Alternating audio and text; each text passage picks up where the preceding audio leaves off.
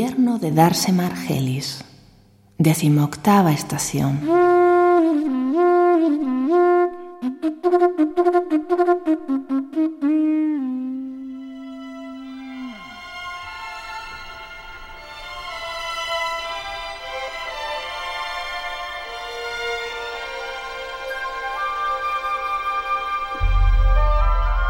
Cuando Juan y Tula fueron a Siritinga, el mundo aún no había desaparecido. Rafaguita. Llegaron al atardecer de un luminoso día del largo, largo invierno. Rafaguita. El sol azul de Pantar se derretía como una gran cascada al final, al final del colosal pasillo de piedra y arenas.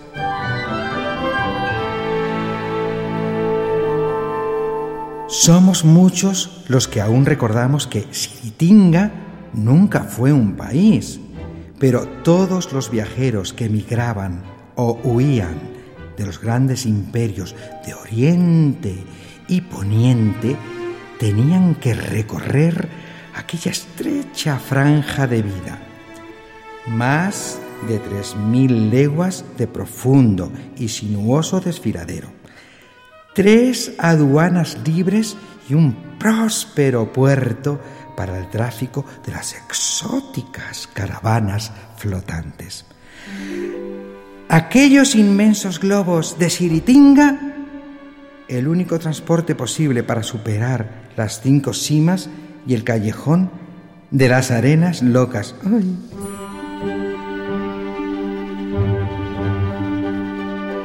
Cuando Juan y Tula descendieron del pequeño globo consular, un único personaje les esperaba en la desierta explanada del puerto de Laris el más, el más occidental del desfiladero.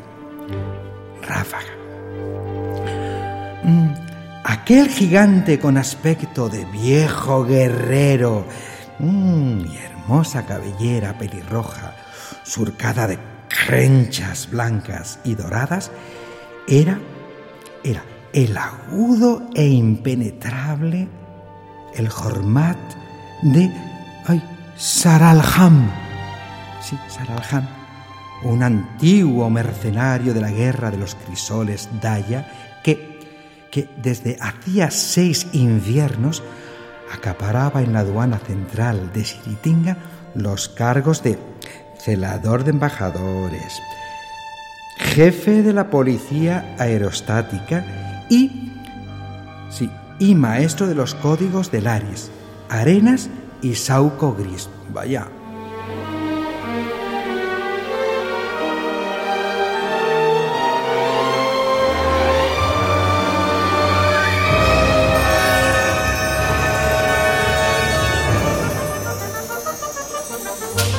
Juan y el Jormaz se miraron fijamente.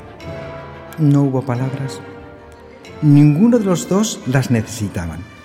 Además, había mucho, mucho que hacer y pronto.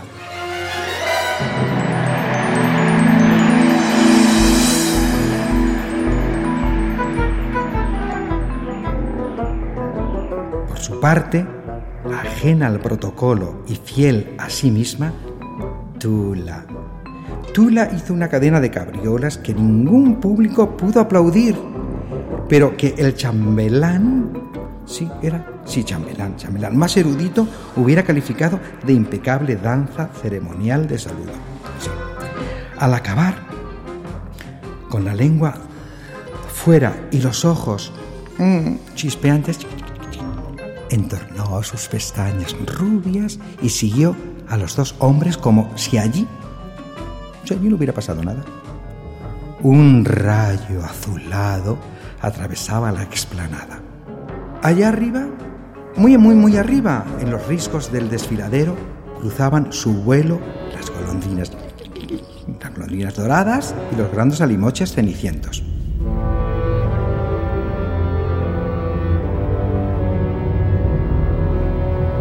Una ráfaga de aire removió las capas del gigante y su invitado. Un ligero temblor hizo que infinitos granos de arena se desprendieran de las altas paredes. Siritinga se estremecía. El Gormaz y Juan cruzaron una mirada de secreta alerta. Tula levantó las orejas. Aquella noche nadie pudo dormir en el puerto de Laris. long.